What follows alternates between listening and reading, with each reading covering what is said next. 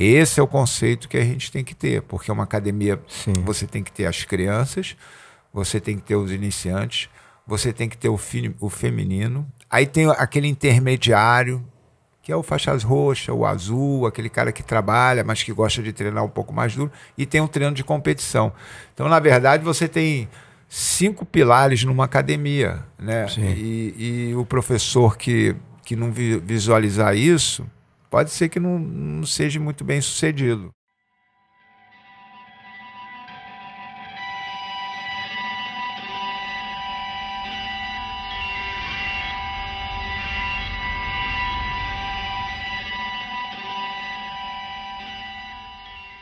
Vamos com tudo então, né? Acho que a gente já fez aqui. A gente já gravou um podcast. Isso acontece muito, né? A gente, a gente começa a conversar aqui, né, cara? Acho que esse é assunto. Bom que é, é bom que aquece e acho que esse assunto nosso aqui é um assunto, cara. Porra, Pô, se deixar, a gente vai é, ficar aqui é, o dia inteiro. O dia inteiro. Porque são muitas histórias, né? Eu acho que tem um, um, uma personalidade como você, com a importância que você teve no, no nosso jiu-jitsu, né? Eu tô tendo a honra de receber aqui Obrigado. na meu espaço, na minha casa, e poder fazer essa conversa olho no olho. E, cara, a gente falar um pouco sobre essa sua jornada, né? Que eu acho que é uma jornada de muito aprendizado. É. E como eu falei aqui, eu acho que você teve uma participação muito importante, né? Em, em o que, que é o jiu-jitsu hoje, né? Enfim, e aí você tava falando até, a gente, tava, a gente parou ali, você tava falando um pouco da sua experiência lá, lá atrás, né? E a sua relação com os Graces, que eu acho que foi, foi é, muito importante. Eu, eu, eu, acho que. Eu acho que nenhum de nós imaginávamos, né? O que estava acontecendo. Eu gosto, eu gosto de falar às vezes isso. Eu acho que talvez o, o velho, né? O professor Carlos, ele era uma pessoa que ele idealizou tudo, né? Primeiro eu acho que ninguém tem 21 filhos à toa, né, cara? O cara teve 21 Sim. filhos.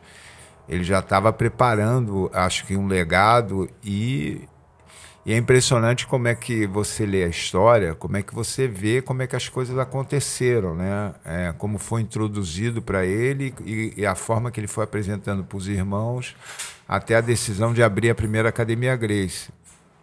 É, nós tivemos o privilégio não sei se eu estou errado, porque teve o, o, Carlos, aí veio os filhos, né? O Rolles e veio a gente, né? Uhum. eu ainda era um pouco mais novo ali que o Jacaré, que o Carlinhos, mas é, quando eu saí da academia do Medi, saí não, porque eu continuei treinando lá, mas quando eu decidi conhecer o Rolles, porque todo mundo falava do Rolles Grace, eu fui em Copacabana lá na Figueiredo, tava o Carson e o Rolles na, naquela salinha lá de baixo.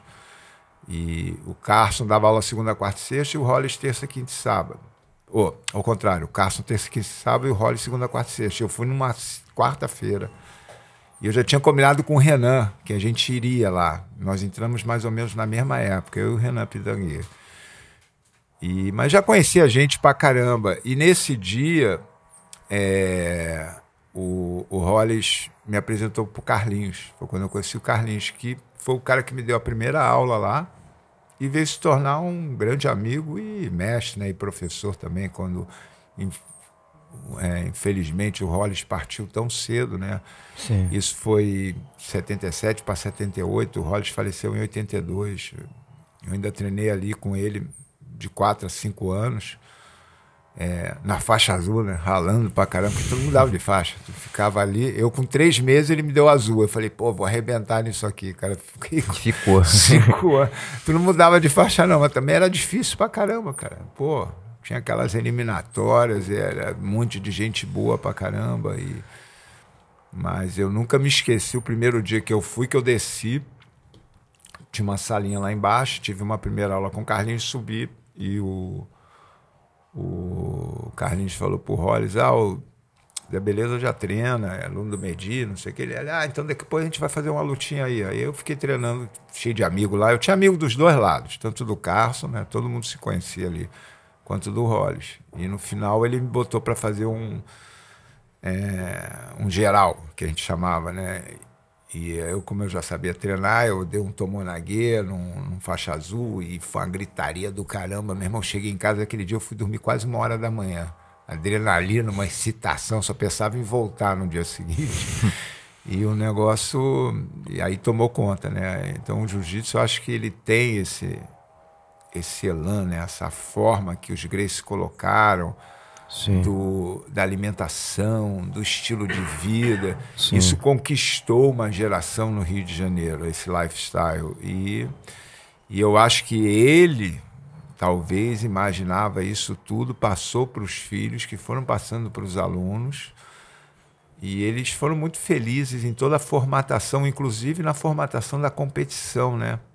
Você vê que a, a competi nas competições de grappling, o jiu-jitsu também tomou conta. Ele influenciou em tudo. Em tudo. Todas as competições de luta agarrada, se não as olímpicas, né, mas nas competições de grappling, se você olhar, o, o estudo começou aí mais voltado para formato que a gente faz numa competição, Sim. com o placar, com a pontuação, com a montada, porque a luta ela vai sempre seguir em pé, na guarda, do lado, na montada e nas costas.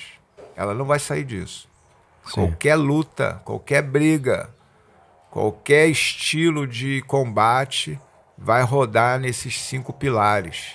E em cima disso foi criada a regra da competição. Sim. Então a regra de competição de jiu-jitsu, ela é muito aguerrida, ela é muito competitiva. E aí, se a gente pensar dentro de toda a história, o jiu-jitsu ele cresceu na implantação com os irmãos Grace, mostrando a eficiência da luta, na competição, e eu acho que nisso a gente participou bem né, da evolução da competição, da, do jiu-jitsu indo para a América, para os é, Estados Unidos. A gente falou disso aqui, é legal até a gente é. retornar, retornar nessa conversa, porque, de novo, assim, eu acho que você teve uma, uma participação ali muito importante, né? Na, na, organização do que é hoje, né? E, e, fora que assim dific, as dificuldades naquele momento para fazer isso acontecer, né? Bom. Dentro, inclusive, você falou também uma coisa que eu acho é, importante e tem, tem seu lado bom, mas tem seu lado também desafiador, que é uma arte que chega do Oriente, entra na cultura brasileira, né? Eu acho Isso. que dentro dessa cultura brasileira ele agrega alguns aspectos ali, fundamentos importantes, né? Você está falando da entrada na América, o quanto a gente traz essa energia, né, nossa, é, né, de, de, de contato, de amizade, né, enfim, de muita coisa legal que tem dentro da nossa cultura. Eu acho que isso, isso a gente exporta até hoje, que é o que a gente chama de lifestyle, né, o estilo isso, de vida. Isso. A gente está exportando isso, né? Não é só o jiu-jitsu em si. É, do Grace Jiu-Jitsu virou o Brazilian Jiu-Jitsu. Sim. Né? Fala galera, são mais de 30 anos de jiu-jitsu, 25 anos competindo, um alto nível. Hoje trago para você em português, pro Brasil, a guarda diamante. Tá na hora de evoluir, resistir à pressão e se transformar na melhor versão de você mesmo. Os.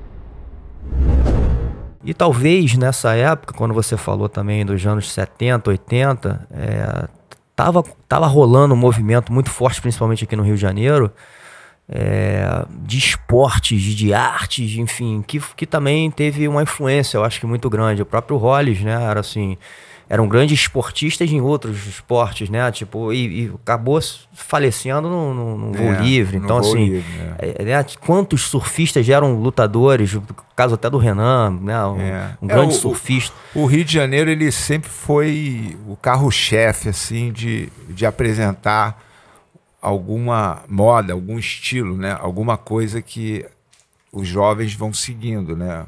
Eu Sim. sempre falo que a Zona Sul do Rio de Janeiro é uma capital do mundo diferenciada, né? Porque aqui a gente tem os nossos problemas, mas todo estrangeiro que vem para cá quer ficar aqui, começa a querer morar aqui. Hoje Sim. em dia a gente tem várias pessoas, muito por causa do jiu-jitsu, acontecendo isso.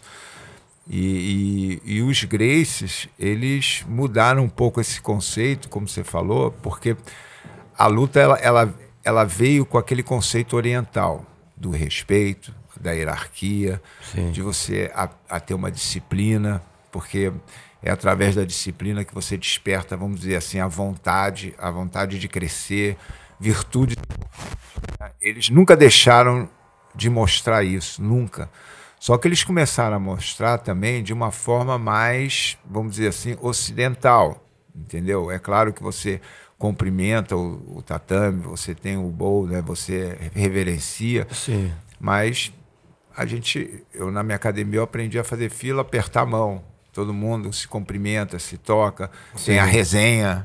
O jiu-jitsu acabava ali, tinha aquele negócio de ficar sentado, todo mundo conversar, um é. open matchzinho e, e, cada um treina com, com o outro. Então, e isso aí o, os Grace souberam colocar muito bem. Inclusive, uma outra coisa que eu acho muito importante, que a gente tinha falado, que a arte marcial tinha um conceito muito mais rígido de treinamento, né? Eu fiz capoeira, eu fiz judô e, e eu encontrei dentro do jiu-jitsu uma forma muito mais branda de, de treinamento de ensinamento. Eu trouxe isso hoje em dia para minha academia. Os Graces mostraram, através da defesa pessoal, que você podia ensinar arte marcial para qualquer um. A academia do Rio, da Rio Branco tinha em torno de mil alunos onde o aluno chegava lá de terno e gravata, recebia um kimono, uma toalha e a chave do locker. Aí ele ia lá, entrava numa salinha, estava o Carson, na outra estava o Hollis, estava o Hélio Vigio, tinha o, o, João Alberto Barreto, ele fazia aquela aulinha de 30 minutos, saía e, no, e se sentia incluído dentro de um esquema. Então, esse estilo de treinamento para oferecer o conceito da arte marcial que está dentro do coração, da, da essência do homem, do ser humano, os Grace souberam fazer muito bem. E isso tem que dar muito Sim. crédito ao professor Carlos e ao Hélio Grace, que foi que formatou todo o, o conceito desse treinamento, que treinou esses primeiros professores, vamos dizer assim, que era uma linha de frente de ouro ali, dando aula ali, né? Sim. O Flávio Bering, João Alberto Barreto, Carson, Hollis. Imagina, você chegar na academia, estão essas pessoas para te receber. E aí veio o Carlinhos, veio o Rickson, veio o Crowley, o, que começaram a trabalhar ali de instrutores e depois foram abrindo a, as suas academias.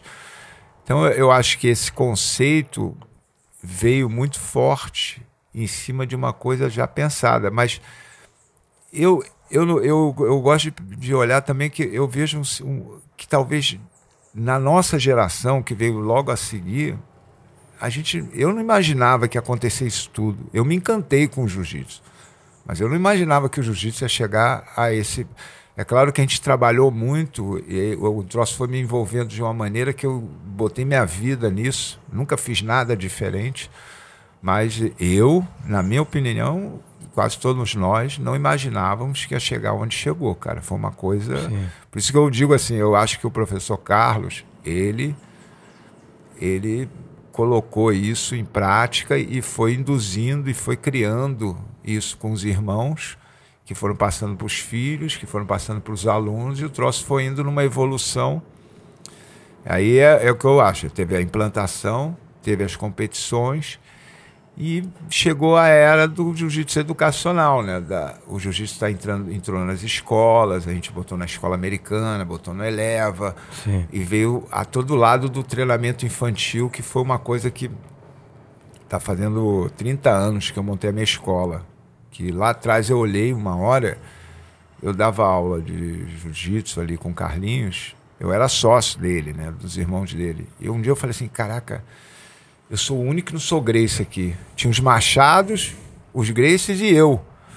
Aí eu falei, porra, tem que fazer uma coisa diferente. Aí eu, o Jacaré falava isso para mim pra caramba, e o Alvin. Tem que estudar educação física, e o Fábio Santos, né? Aí eu entrei na faculdade de educação física. E aí comecei a fazer dentro da Academia Grace um, um trabalho lá com as crianças lá.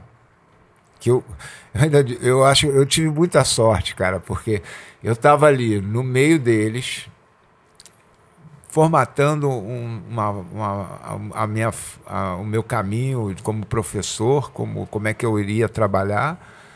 Quando eu fazia alguma coisa diferente, o Carlinhos falava: Não, Zé, bloqueio com criança tem que ser por cima dos braços, tem que ser assim. E eu fui aprendendo e fui colocando e escrevendo o que, que eu podia fazer melhor, dividir por faixa etária. E, e por outro lado, as oportunidades aparecendo. Né? E, então eu acho que estava ali no lugar certo, na hora certa, sem saber que estava, entendeu? É, Só agradeço a Deus de ter, ter tido a visão de aproveitar a oportunidade, que às vezes a gente não, a gente está é, no lugar certo exatamente, e não, vê, às vezes né? não aproveita, porque eu acho assim, até uma frase do Rickson assim, ficou sempre marcada na minha vida, ele fala assim, cara, nada é por acaso, né? As coisas é. vão acontecendo porque de certa forma você fez você, é. você quis muito aquilo, né? Então, assim, isso fez você ficar conectado aos Grace, isso fez você ficar conectado ao jiu-jitsu, e as oportunidades vão acontecendo dentro desse, do ambiente, né?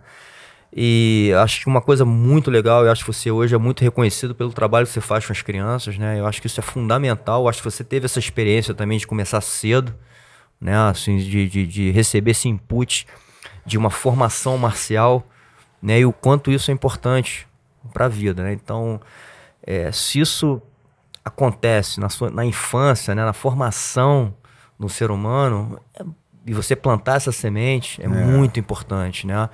E acho que hoje, como você também falou, assim, a, a sua jornada de aprendizado, também evolução nesse aspecto, né? É, como, como assim, acho que talvez você tenha sido um dos pioneiros a enxergar isso e, e ver a importância de colocar é, a é, formação isso, do jiu-jitsu na, na, nas crianças. Isso lá atrás tinha, né? É, o Hollis era um cara que adorava criança. Eu cansei de ver ele dando aula lá, porque a gente chegava cedo. E como eu falei, a Academia Grace, eles sempre formataram ela direitinho, né? Sempre teve aula dos iniciantes, eles abriram espaço para todo mundo, a aula das mulheres, a aula das crianças. Eu chegava antes na aula das crianças, que o meu treino era uhum. sete horas. E tava o Hollis lá cheio de criança, meu irmão. E ele descia, porra, ele fazia um monte de brincadeira, ele descia, falava assim, ah, pagava Guaraná, dava brinde para as crianças, tinha um barzinho embaixo da academia. O Hollis sabia, ele tem muita coisa que eu faço hoje em dia que eu vi ele fazer, o pulo do ninja, de botar, a criança vem correndo, ele bota a mão na barriga, ele fazia dar uma cambalhota, equilibrar a mão. E, e, e, essas coisas todas sempre teve dentro da Academia Grace. Agora, não é por causa disso que você não tinha o treino brabo, que Sim. era de noite. Sim. Então eu sempre vi isso lá. Tinha as aulas particulares, tinha as aulas dos iniciantes, as aulas das crianças. Aí chegava um cara mais casca grossazinho, não, não, não. Sete horas você vem aí. Ser bem recebido, ia ter bastante para ele. Isso eles sempre souberam dividir bem e sempre souberam organizar bem. E, e, e, eu acho que esse é o conceito que a gente tem que ter, porque uma academia Sim. você tem que ter as crianças, você tem que ter os iniciantes, você tem que ter o, fi, o feminino, aí tem aquele intermediário que é o faixas roxa, o azul, aquele cara que trabalha, mas que gosta de treinar um pouco mais duro, e tem um treino de competição. Então, na verdade, você tem cinco pilares numa academia, né? E, e, o professor que, que não visualizar isso, pode ser que não, não seja muito bem sucedido. É, mas que... isso, isso aconteceu por muito tempo, né? É. Às vezes até as pessoas confundem. Outro dia eu vi o próprio Fábio Gorgel, eu fiz o curso dele, né? De, é. O primeiro lá presencial em São Paulo foi, foi muito legal, assim, eu acho que é, ele é bem a, abriu minha cabeça em é. relação a muita coisa. Mas é, ele falou, né, assim, às vezes as pessoas com, com, ficam falando de old school, né? Que, e aí tirando um pouco essa coisa do, dessa organização, às vezes, né? Ou dessa é. disciplina. Enquanto ele fala, cara, old school mesmo, e você está usando muito esse exemplo, é, vai para Academia Grace lá, né? Na, na, é. no centro, para ver como é que era, como é que era organizado, como é que era, as, as turmas já eram divididas, né? Como é que era um espaço higiênico. Enfim, então. E, e, até hoje a gente tem um grande exemplo que faz isso e segue talvez esse padrão também, que é a Kira, né? A Kira tá tendo muito sucesso Pô, é seguindo é exatamente eu esse brinco, padrão. Eu brinco correndo que eu falo assim, meu irmão, o, o, o melhor Grace tá vindo agora aí, vai ser a Kira. Eles ficam rindo, mas, pô, eu, eu acho ela fantástica. A gente teve junto agora, a última vez em Brasília, lá no Congresso. E a gente tinha que apresentar a proposta para botar o jiu-jitsu nas escolas. Fui eu, ela, Álvaro Barreto e João Alberto Barreto. Aí teve uma hora que eu chamei ela, falei, Kira, vamos bater uma bola aqui, ver o que, que você vai falar, o que, que eu vou falar, que a nossa história é muito parecida, sim, entendeu? Sim. Pra gente não bater na mesma tecla. E ela já estava com o projeto, eu fiquei, eu já fui com o meu todo arrumado, mas eu vi ela toda arrumadinha lá, com, com a apresentação dela. Sim. Ela é, é, super profissional, cara, tá toda hora se especializando, fazendo é. curso. E eu acho muito legal isso. Não só esse trabalho dela, como o teu como de outras pessoas que estão vindo aí e fazendo, porque isso é importante. Quanto mais gente boa fazendo coisa boa para o jiu-jitsu, mais o jiu-jitsu cresce. Sim. E tem para todo mundo. É, é eu, não, eu não me preocupo com isso, com, com, com pessoas novas que estão vindo. Eu só dou força e acho que tem que vir mesmo, porque se você está fazendo o teu trabalho direito e a maré sobe, vai subir todo mundo que está ancorado ali. Então, eu acho que esses trabalhos, cada um vai ter, vai, vai pegar exemplos, é óbvio. A gente tem que olhar para o que dá certo. Isso é jiu-jitsu, né? Você olha o cara fazendo uma raspagem maneira, você fala assim, ih, rapaz, como é que esse cara raspou? Aí você vai lá, estuda e vê. Então você tem que pegar o que tem de bom, colocar as suas ideias e, e ir melhorando e crescendo. Eu acho que o jiu-jitsu ele está crescendo muito e vai crescer ainda muito mais. Eu acho que ainda não cresceu. Eu acho que não chegou a 50%, cara. Porque tá num, a, a evolução hoje em dia é acelerada. É enorme.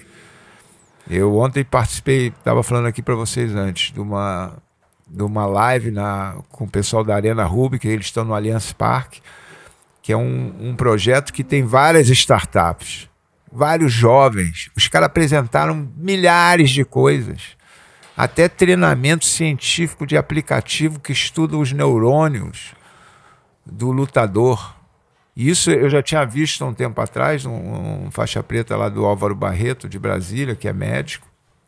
Ele já tinha mostrado esse estudo, né, que a gente tem uns neurônios que se desenvolvem a partir dos 9 anos de idade, né, que são os da, da estratégia e da inteligência. Mas ele só começa a desenvolver a partir dos 9 anos de idade. Se você botar uma criança no jiu-jitsu com 3, 4 anos de idade e começar a fazer jogos de combate, que ela tem que estar de frente, que ela não pode deixar ir para as costas, é uma maneira de você começar a despertar esse raciocínio neles de estratégia que eles só poderiam ter mais à frente. E o neurônio, ele se multiplica, ele se desenvolve a partir do momento que você estimula ele.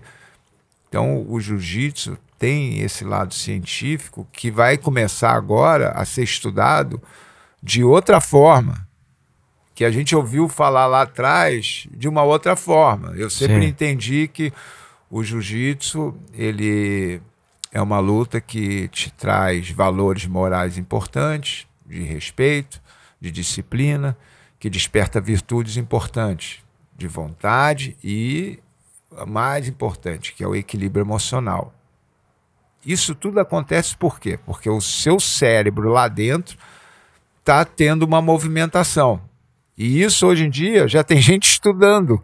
Como é que você estimula isso para atletas de alto nível? Você não tem que fazer um atleta de alto nível, ele não pode só se concentrar na performance dele. Ele Sim. tem que ter esse estudo também. Então é, cara, eu acho que a coisa está indo de uma maneira enorme. E, e quem ficar parado vai ficar para trás. Eu, como bom artista marcial, estou sempre de olho vivo, treinando. Não paro de treinar porque eu gosto de ver o que está vindo novo para estudar. É claro que eu tenho meu jeitinho, como dizem aí, old school de treinar, mas eu me safo, porque eu vou estudando, vou vendo o que, que tem que fazer e dentro do trabalho eu também, vou vendo essa galera nova que está vindo e todos eles, cara, estão vindo muito bem preparados e muito fortes. E Sim. eu agradeço, porque cada vez mais é mais gente boa, o jiu-jitsu crescendo mais. É, mas de novo, assim, acho que você teve uma participação importante, né? E, e a gente teve um, um, um, momento ali confuso, né? Que talvez faça parte dessa evolução, mas a gente tá, você tá contando algumas histórias, a gente vai até contar aqui de novo, já que isso não estava aberto ainda aqui. É, da organização principalmente talvez agora da parte esportiva desse negócio, né? né? É, e, pô, os primeiros campeonatos, né? É, você, É, falou, aquilo- você falou do caso da pesagem, porra, não tinha como pesar os caras num, num- num dia só. É, aquilo- As confusões de brigas que aconteciam. Não, era, era a gente demais. teve vários incidentes, né, cara? De, assim, confusos, né? É, quando a gente começou a organizar, os campeonatos eram, eram feitos pela Liga, né? Que eu adoro o, o Silvio e a esposa dele, que organiza a Liga Niteroense, a Linge. E eu falo até para meus alunos, quando começam a lutar, eu falo, meu irmão, quer aprender a lutar? Vai para Niterói, compadre. Vai lutar lá no Caio Martins, compadre. Pô, tu chega lá, tu é do Rio de Janeiro, tu é, tu é olhado como inimigo público número um, compadre. Pô, você tem que ganhar de todo mundo, da arquibancada, do juiz e do cara que está na tua frente, querendo te pegar. Então, e eu, eu acho que ele tem um valor enorme lá, a Linge, no crescimento do jiu-jitsu. Tem, tem sempre ser lembrado. E a Federação de Jiu-Jitsu, que foi a primeira federação oficial do Rio de Janeiro, né? Então tenho um carinho muito grande por, por essas duas entidades. Mas a gente teve um problema muito grande aqui quando a gente veio para Barra, que o jiu-jitsu começou a crescer. A academia era na Olegário Maciel, é, a Barra Grace, né? E era uma rua de terra. E começou a sair dali alguns alunos e começaram a montar o- as suas escolas nos condomínios. E começou a ter uma certa rivalidade. E tinha rivalidade não só da pessoal da Barra, quanto o pessoal da Zona Sul. Sim. Quando se encontrava. E, óbvio, também tinham outras coisas que não tinham nada a ver com jiu-jitsu.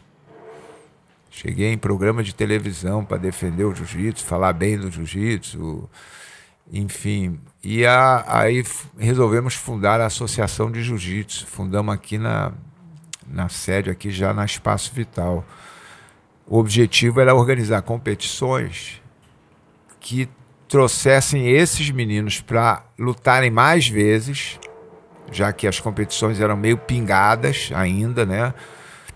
Era uma ou duas vezes por ano. A gente começou a tentar fazer competição quase que todo mês. E ajudamos, pegamos alguns apoios, que era o, o Banco Boa Vista, né? Deu uma força muito grande para gente, para organizar tudo. E o Marcel Veiga de Almeida abriu o colégio para a gente fazer lá dentro do colégio. E a gente começou a fazer as competições lá no pátio do Veiga de Almeida. E quem brigasse estava fora. Então todo mundo queria participar. Aí a gente começou a ter um certo controle da nossa área aqui. Só que a associação cresceu muito, porque a gente fazia umas competições muito legais. E o troço foi crescendo, foi crescendo, até a gente montar a Confederação Brasileira de Jiu-Jitsu. De repente a gente olhou e viu que não existia uma confederação. E o Carlinhos resolveu montar a Confederação Brasileira de Jiu-Jitsu. E eu entrei como vice-presidente. O Jacaré e o Roller também eram da diretoria. A gente começou a trabalhar juntos, os quatro. E fazíamos reuniões de regra. E teve o primeiro campeonato que foi na Axe. Que tu me perguntou o ano, mas eu não lembro. Mas teve o primeiro lá que foi. Eu, eu acho que fazia 10 anos. Não, 10 anos do Carlos Grace. Foi num evento que eu fiz no Flamengo. Eu, ou era aniversário dele, era uma data bem simbólica, assim, porque na camisa veio um tributo a Carlos Grace. Era a camisa, eu me lembro muito bem disso. A gente fez em homenagem a ele. E eu me lembro que no domingo tava uma guerra, era gente, cara, o Marcelo, o dono da Axe, tava louco, meu irmão. Era gente explodindo de tudo que era lugar, cara. Eu, aquilo tomou uma dimensão que eu olhava assim, eu não acreditava mais o que estava acontecendo, cara. E Globo Esporte filmando. Sem a gente chamar, o Globo Esporte apareceu lá para filmar, porque o, troço tomou uma dimensão enorme. E dali a gente resolveu. Eu falei, Carlinhos, a gente tem que dar um passo maior. Aí o Pedro Gama Filho estava lá no dia e se ofereceu de dar um apoio e a gente levar para o ginásio da Piedade. E a gente começou a fazer na Gama Filho. O primeiro campeonato lá, eu conhecia muito o Sérgio Vilela, que estava no Comitê Olímpico Brasileiro, e a gente fez com cunha oficial do COB. Aí o jiu-jitsu começou a dar um caminho diferenciado. Carlinhos registrou o jiu-jitsu no COB e, e começou a crescer. E começou a ideia de ir lá para fora, de fazer o jiu-jitsu lá fora. E a gente já fez mais alguns campeonatos aqui, fomos indo, fomos indo, até ter o, o primeiro campeonato pan-americano que foi em Hampton Beach, que a gente, os machados já estavam lá. Um dia o Carlinhos falou: ó, já combinei com o Riga, combinei com os machados, a gente vai pegar os alunos dele. O Joe Moreira arrumou um ginásio.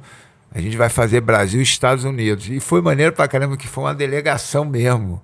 Eram nós contra eles lá, cara. E o neguinho foi dentro do avião, vibrando, era Brasil Estados Unidos. E dali o troço foi embora, né, cara? A gente foi uma guerra lá, cara. Foi legal porque juntou no hotel várias academias. Nova União, Aliança, Barra Grace, Grace Maitá, todo mundo junto ali, cara, e foi muito interessante, foi uma experiência bem, bem legal, foi um negócio muito legal. É, e, assim, impressionante, né, como esse negócio se transformou hoje, assim, numa, numa grande confederação muito bem organizada no mundo inteiro, né, hoje, como você falou também, a gente tem campeonato, acho que todo final de semana a gente tem algum campeonato, num alto nível, né? Assim, é, o, o, o jiu-jitsu. Aí veio a, a, a, a International Brazilian Jiu-Jitsu Federation, né? Teve que fazer outra. É, nós começamos a, a estudar muito a regra, né? Nesses campeonatos ainda aqui no Brasil. É, eu me lembro, eu botava um, um livro assim em cima da mesa, o livro da regra e o Roller ajudou muito. O Roller Jacaré, é, a gente trabalhou muito nisso. E a gente depois discutia e teve vários exemplos. Um que eu te dei antes aqui, por exemplo, o jamelão. Jamelão, ninguém raspava o jamelão, cara. O jamelão saía fazendo carrinho de mão, ninguém raspava ele. Aí a gente anotava isso, porra, ninguém consegue, tá, o cara sai fora, isso não está na regra. Aí a gente colocou que se saísse fora, o juiz podia dar os dois pontos, se tivesse risco de raspagem, e se fosse de finalização, era desclassificação. Então a gente começou a estudar essas coisas todas tinha é, confusões. Eu até te contei uma que é mais engraçada pelos personagens. Os dois Minotauros, o Minotauro me pular na grade e eu chamei eles na mesa. Pô, não pode fazer isso. Não, mas tu viu o que, que o juiz fez? Eu falei, senta aqui, lê a regra aí, me diz o que, que você acha que está errado. Aí, aí, eles escreviam. E isso toda hora. Toda hora, imagino, cara. Né, cara? Assim, Pô, teve nesse da, o primeiro da piedade a, o medo do Gama Filho é que, é que se fosse ter uma briga. Porque geralmente ninguém perdia, tirava o kimono ou queria bater no juiz. Pô, o Playmobil, botei o Playmobil de juiz lá, tadinho. Ninguém era louco para pegar o Playmobil, cara, porque era o menorzinho, né, cara? E tinha outras confusões, cara. E eu, eu treinando juízes, Parrupinha, Parrupinha foi um dos melhores juízes que eu treinei, cara. Pô, era fã, era... E teve um incidente com ele, né? Com o Rolezinho, inclusive. Com o Rolezinho, né? cara, é. porque é, o negócio do Batistaca. Ah. É, é, mas o troço foi indo e, e a gente foi melhorando, cara. Oh, o Carson, cara, o Carson, cara, eu adoro o Carson.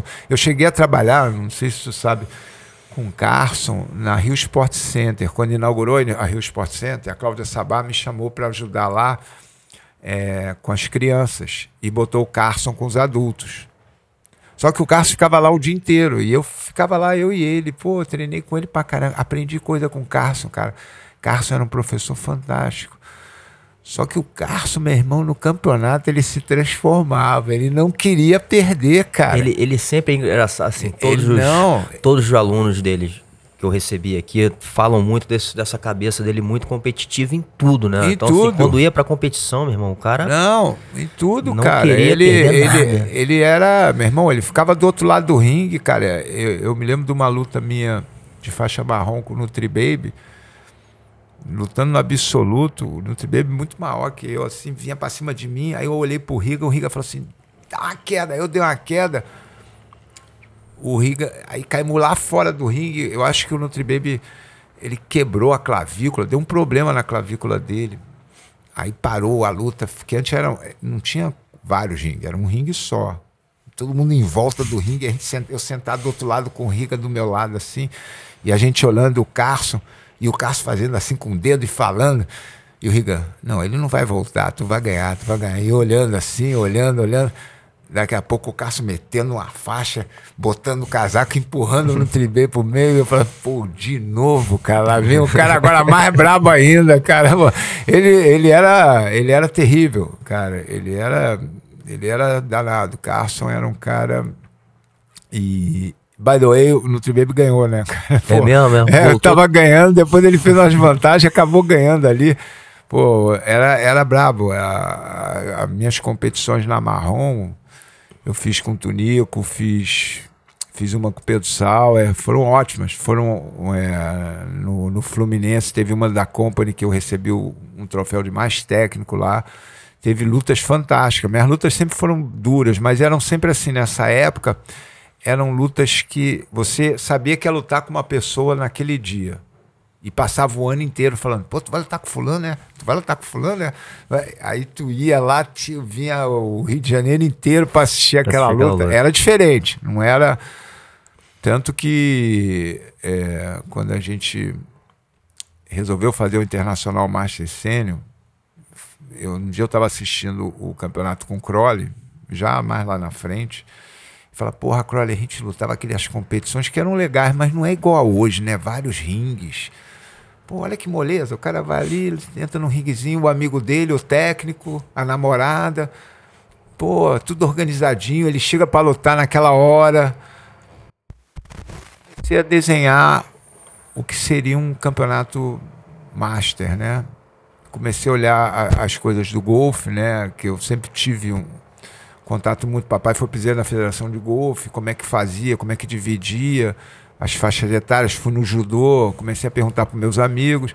Aí desenhamos o Internacional Master Sênior. Levei pro Carlinhos. Carlinhos olhou para mim, né? Falei, beleza. Aquele jeito dele fala, velho não luta. Eu falei, pô, claro que luta. Não luta porque tem que lutar com cara novo, né, cara?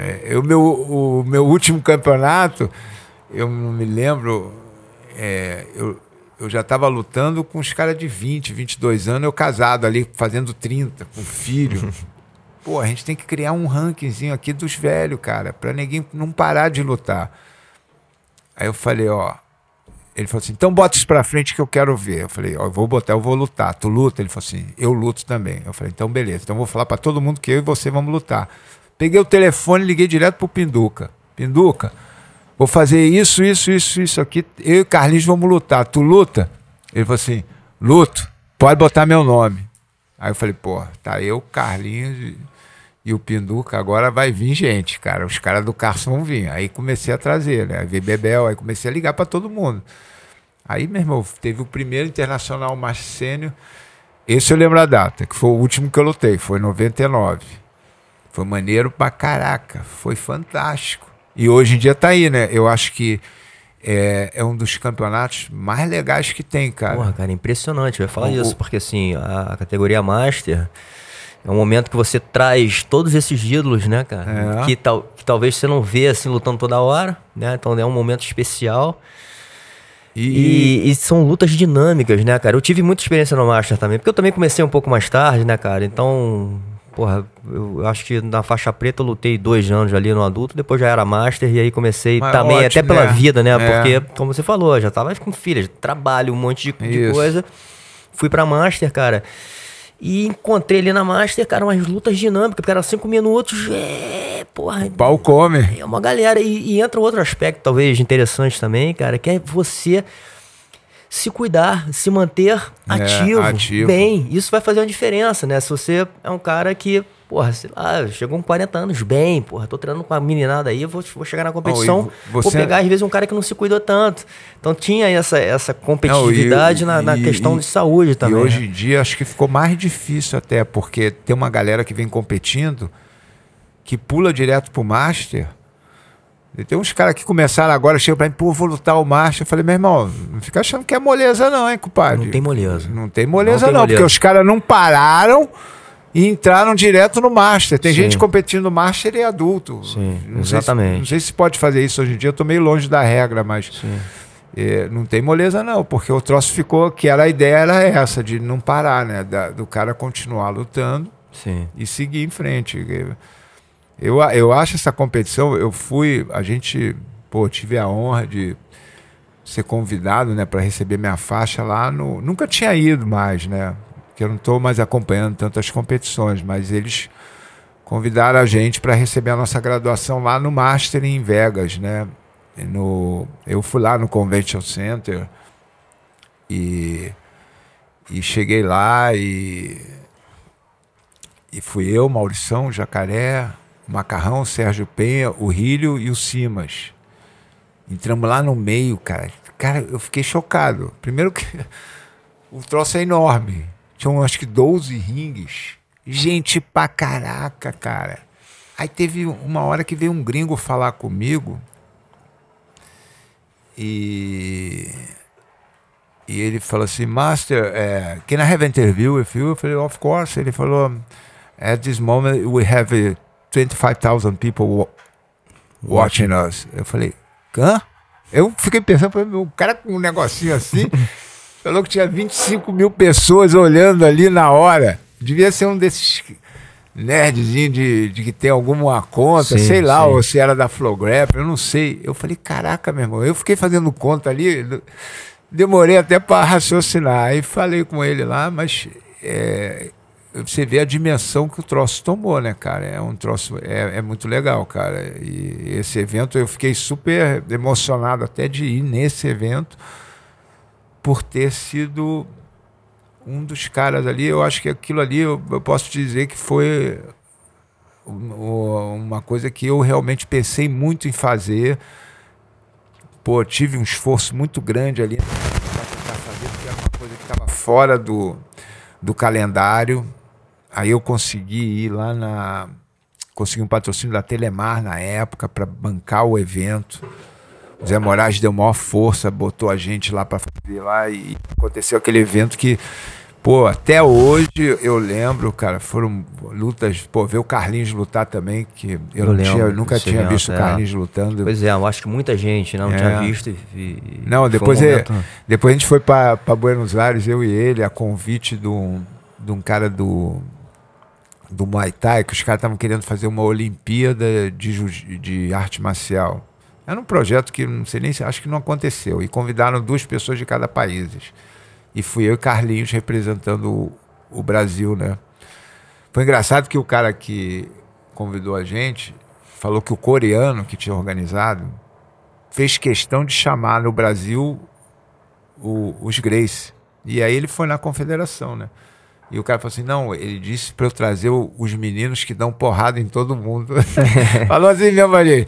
Aí fui, aí fui eu e Carlinhos. E eu me lembro que no avião, foi logo depois do Internacional Marcha. A gente estava no avião, indo para lá, conversando. Eu falei: ó, oh, Carlinhos, vou te falar uma coisa, cara. A gente é amigo. Vou te agradecer a vida inteira, mas se eu te dever alguma coisa, tá paga, hein, cara. que eu te botei lutando de novo e com medalha no peito, né, meu irmão, cara? Ele ficou amarradão, a gente riu pra caramba, foi, foi, foi divertido. A gente foi lá para Buenos Aires, ficamos lá nesse projeto, fomos lá num, num evento grandão. E eu ri muito. Carlinhos é muito engraçado. Fazer essas viagens com ele, tu chora de rir, cara. cara eu quero ter muito a oportunidade de ter ele aqui, assim, porque eu acho que é um cara. Pode ser é, que ele é, venha, cara. É um cara acho que tem uma importância gigante no jiu-jitsu. É. Ele... Acho que depois até do, do, principalmente do Draculino. O Draculino é. fala muito dele de uma forma assim. Eu vejo todo, todo mundo teve um contato com ele, é. realmente muito intenso, assim, fala dele.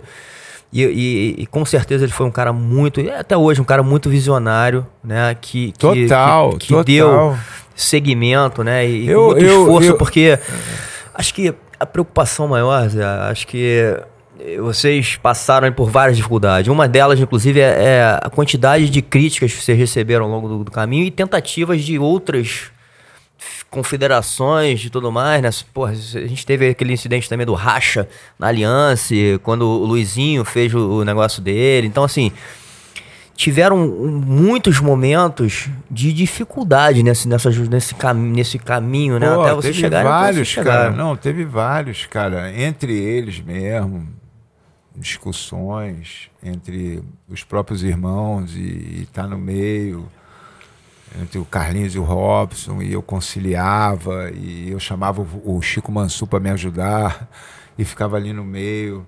No mundial cara pô no mundial eu cheguei pro Carlinhos e falei Carlinhos cara a gente tem que botar o Carson do nosso do nosso lado. O Carson até então ele tra... como eu falei ele era muito competitivo né? Então ele trazia a aquele negócio dele até contra uma organização que estava acontecendo. Ele, porra, teve boicotes, né? É, é, teve... boicote. Aí ele falou assim: como é que a gente vai fazer isso? Eu falei assim: tu me dá carta branca para eu falar com ele? Eu, falei, eu me dava bem com o Carlos. Falei, Carlos, a gente vai fazer o primeiro Mundial de Jiu-Jitsu no Rio de Janeiro. Vem gente de fora, vinha Renko Parduel, a gente tinha convidado, a gente estava com a mídia em cima. A gente tem que fazer uma coisa legal. Eu falei, pô, mas você quer vocês? O Cássio era briguento pra caraca, né, cara? Mas é um coração desse tamanho, né? Sim. Eu falei, Cássio, eu preciso de você do meu lado. Ele falou, mas o que, que tu quer? Eu falei, eu quero você comigo na diretoria, compadre. Não pode ter ninguém lá dentro, compadre. Quero ter o apoio do nosso lado. Ele falou assim: tá bom, pode contar comigo. Meu irmão, não era isso que ele queria. Botei o Cássio e o Walter Guimarães, delegado lá dentro, sentaram os dois, que eles eram amigos, numa cadeira. Falei assim, Cássio, você pode fazer tudo aqui dentro. Assiste, fala com teus alunos, só não deixa ninguém ficar. Eu vi o Cássio botando o Libório para fora. Ô, Libório, cadê a pulseirinha? E pai empurrando o Libório. oh, e foi e deu certo pra caramba, cara. Chamamos o Hélio Grace, que não ia em campeonato há um tempão. É fiz umas placas, maneira pra caramba, pra premiar ele, o, o Rickson. O Hélio Grace estava sentado lá em cima. Uma hora eu falei, ó, oh, Carlinhos, teu tio chegou, tá lá em cima. Aí deu aquele famoso pulinho que a gente chamou ele, ele pulou assim por cima. Porque, pô, era o primeiro mundial de jiu-jitsu, cara. Tinha que estar tá todo mundo ali. Sim. E eu acho que o jiu-jitsu sempre teve isso, né, cara? Ah, como eu falei já aqui, é, é uma luta muito aguerrida. É aguerrida por natureza, porque Sim ela, como ela não tem golpes traumáticos, é, o treino do jiu-jitsu te leva ao limite máximo. Exatamente. Ou você bate ou você dorme. Sim. Então você aquilo ali joga a tua endorfina lá no cérebro, meu irmão, não é só no cérebro. Você fica naquela euforia. Aí quando para, você olha pro lado e fala assim: "Vamos de novo? Vamos". Aí tu vai de novo. Aí no dia seguinte você acorda e fala assim, pô, eu quero sentir isso novamente. Aí você volta para academia. Então esse, esse, essa facilidade de, de estender o treino faz da luta ser aguerrida. Por isso que as competições de jiu-jitsu elas são fantásticas. A regra é emocionante. Você empurra o cara pro meio, não deixa a luta parar e vai dando ponto e a torcida gritando, aquilo vibra. Sim. Então acaba que as discussões de jiu-jitsu são aguerridas também, né? Sim. Todo mundo quer ir no limite ali. Mas no final, o que eu vi na minha vida inteira foi o seguinte: na hora que era para estar todos juntos, sempre tiveram. Sempre teve todo mundo juntos. É difícil você ver uma pessoa ficar contra uma outra do jiu-jitsu. Isso é uma tribo. Se isso acontece, Verdade. eu olho e falo, meu filho, você não entendeu nada. O que acontece? Tem pessoas que não entendem. Eu falo assim: você não entendeu nada onde é que você está. Você não entendeu o que está acontecendo no seu entorno. Porque o que o velho, o que os irmãos Graces colocaram lá atrás, era exatamente essa filosofia. Uma filosofia de vida e de crescimento espiritual, mental e físico. E todo mundo se ajudando. Porque você não cresce no jiu-jitsu se você não se ajudar. E você só vai se ajudar se você treinar e treinar com os que precisam, entendeu? Uma das coisas que eu aprendi com o Hollis é que o Hollis entrava, a gente entrava na academia, pisava no tatame, ele vinha, conversava com você, falava assim, quem é que tá te ganhando aqui, Zé? Eu falava, hã? Me ganhando? Pô, tu tinha que chamar o cara que tava te batendo, né, meu irmão?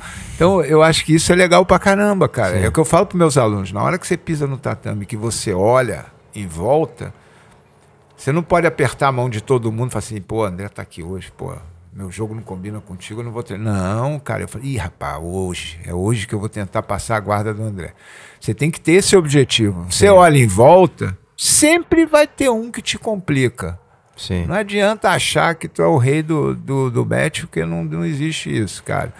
E é impressionante tem... como é que esse tipo de, de treinamento diário ele reflete nossas vidas também, né? Esse, esse resolver esse problema diário que a gente é. nos coloca né, nesse treinamento, a gente acaba levando e, e, e, tem toda essa questão até neurológica, né? Que a gente acaba levando isso para a vida, né? Enfrentar os claro. desafios que às vezes a gente tem que enfrentar, de, a gente não pode correr deles, né? É a hora que a gente é, e tu não vai, tu não vai virar a página sempre, né? Você vai chegar uma hora que você fala assim, meu irmão, tudo bem, não deu certo, vamos de novo.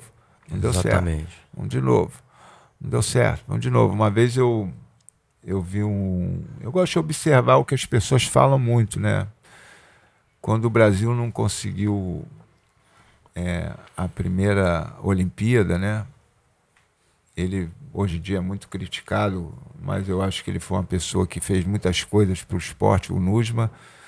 Numa entrevista ele falou assim: é, não deu certo, mas a gente vai se preparar e vai voltar no que vem, vai conseguir isso de alguma maneira. Eu, eu, eu vi ali muita coisa de jiu-jitsu, de marcial, né? Que você, você tem que voltar, né? Quando você perde, você você não perde, né? A vida está te dando uma chance de fazer aquilo tudo de novo melhor. melhor.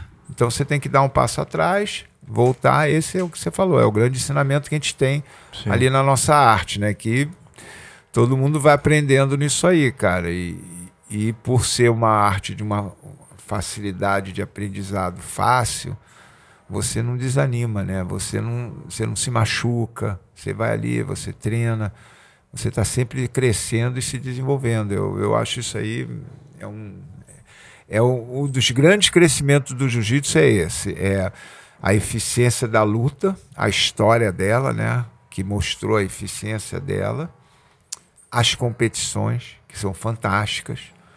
As competições de jiu-jitsu motivam todo mundo a querer lutar. Você vê as lutas hoje em dia que passam online, todos os programas que você Sim. vê são, te motivam os novos lutadores a quererem virem ou a praticar jiu-jitsu e a facilidade do aprendizado.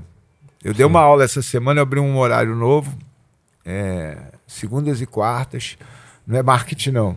Abri, não vou nem falar o horário. pode falar. Não, mas abri tá para aqui... beginners, para iniciantes, porque eu, não era a hora que eu dou aula mais que era 8 horas da noite. Essa hora, pô, eu tô dando aula, eu gosto de acordar cedo, eu dou aula todas as aulas da manhã. Aí nenhum professor fala, ah, não, os professores, é, pô, 8 horas da noite. Eu falei, não, então deixa que eu dou. É aula de iniciante, eu gosto de dar aula de iniciante. Eu acho mó barato iniciante. Você ensina uma barrigada pro cara, o cara, ô! Oh! É. Você ensina o cara a dar uma Sim. raspagem simples, o cara, ô oh, meu Deus, você caiu! Então eu acho mó barato esse começo do jiu-jitsu. Eu falei, não, deixa que eu vou dar essa aula. A gente tem um programa que são 40 aulas é, do intermediário e 20 aulas do iniciante. E eu comecei a dar essa aula de novo, de iniciante. Cara, é mó barato, cara, porque você vê a facilidade. O cara é economista, pô, nunca é, treinou direito, fez quando era criança, mas sempre ficou com aquilo no coração, querendo, querendo. E foi lá, arriscou, botou o kimono, entrou, tá fissurado, manda mensagem todo dia, liga. E que, ah, gostei, meu, meu irmão, segundo e quarta, vai segundo e quarta, vai devagarinho. E o iniciante às vezes tem que ser igual a criança, né? Sim. Você tem que falar, não, vem duas vezes. É, exatamente. Não, e, e é importante, acho que até o Fábio Gugel também falou, eu acho que isso foi muito importante também, uma das coisas que ele falou, o, o quanto a gente deve colocar energia pro iniciante, né? Pro é, cara que tá começando. É, né? Assim, exatamente. Assim, porque também ao longo desse tempo a gente aprendeu, né, cara? Que jogar o iniciante ali no meio do, Pô, da jaula dos leões, cara. Não porra, a gente, a gente tirou é. muita gente, né? Pô. A gente espantou muita gente. Inclusive até hoje. Acho que é. pessoas que não conhecem muito. Hoje eu tô fazendo um trabalho com a marca, a reserva, a gente está conversando sobre colocar ali alguns temas do jiu-jitsu dentro da marca, enfim. É. E, e, as pessoas que não conhecem essa atmosfera, né, cara, e toda essa ferramenta poderosa como ela é, vem o jiu-jitsu, cara, como uma coisa agressiva, entendeu? Ainda tem Não isso. Entende, é, é. Principalmente quem, quem tá muito fora desse ambiente. E isso é legal de trabalhar, né, cara? Muito legal. Porque o, a, a luta, ela tá dentro do ser humano, né? Sim, é reptiliana, né? Como a gente é, fala, vem no nosso. O homem, o homem nasceu para Tomara que eu não seja criticado, porque hoje em dia tudo que tu fala, o homem nasceu para caçar, lutar e casar, né, cara? É, a história do homem é um pouco meio assim, né? Então, é mais do que casar, se a gente for pro aspecto reptiliano, é reprodução mesmo. É, né? é então isso é a luta, a luta tá na essência do ser humano. Eu tava, eu te contar uma história engraçada pra caramba. Eu tava em Londres, a gente foi para Roma e, e eu conhecia o, o embaixador, era meu primo, Luiz Felipe. E eu fiquei na embaixada. Eu estava eu tava num jantar na embaixada com um bispo, embaixador, e a embaixatriz do meu lado falando do, do jiu-jitsu. E, e, Eu falei, não, mas o jiu-jitsu você. Eu pegar no teu pulso aqui, você tira. Ela, mas como é que é isso? Aí eu falei, pá. Aí eu olhava para minha mulher em frente a mim, ela fazia assim. Não faz isso, não faz isso.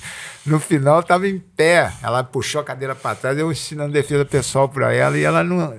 Mas você vê, é porque todo mundo quer aprender. Sim. Uma forma, não é que você vai usar, mas você, de uma certa forma, você se sente incluído dentro de um conceito de treinamento esportivo e, ao mesmo tempo, é, inconscientemente, na sua consciência, você trabalhou uma necessidade que o ser humano tem de saber se defender, de saber se posicionar. Ontem eu conversei com uma mãe que ela chegou para mim e falou assim: Ah, meu filho tem um garoto que empurra ele no colégio, o moleque tem 6, 7 anos. Eu não gosto de dizer que nessa idade seja bullying, entendeu? Eu acho que o, o bullying ele acontece ali com 12 anos em diante, quando você tem uma ação determinada, entendeu? A, a criança, o jovem, ele realmente está com aquela estratégia de fazer aquilo. A criança, às vezes, ela morde para chamar a atenção da outra. Ela, com 6, 7 anos, não tem muito isso. Agora, quando é um garoto maior com menor, pode ser que um de 8, 9 ele pode querer se impor de alguma maneira fazendo isso. E o jiu-jitsu ele pode ajudar muito nisso também, mas não é que ele vá brigar. Eu até falei para ela, assim, tem que tem duas coisas ali que você tem que ter como atitude, né? A forma de falar. O Silvio Beren fala muito disso nos Sim, treinos a dele. verbalização, né? A verbalização é muito legal. Eu acho muito legal isso que ele puxa, esse gancho. Você saber se posicionar. Então, numa situação dessa, é o que eu falei para eles, para a mãe e para o filho, tem que chamar. Existem regras. Não tem vergonha nenhuma chamar o inspetor e falar: olha, está acontecendo isso aqui. Isso não é vergonha. Às vezes a criança acha que é vergonha chamar, mas não é. Mas ele vai fazer isso se ele tiver confiança que ele pode fazer outras coisas, mas que ele não vai fazer. Exatamente. Ele vai se afastar, Sim. vai se colocar numa posição, vem cá, você está fazendo isso comigo por quê? Olhar no olho e, e, e pedir uma explicação. Já quebra o cara que está fazendo, vamos dizer assim, o bullying, né?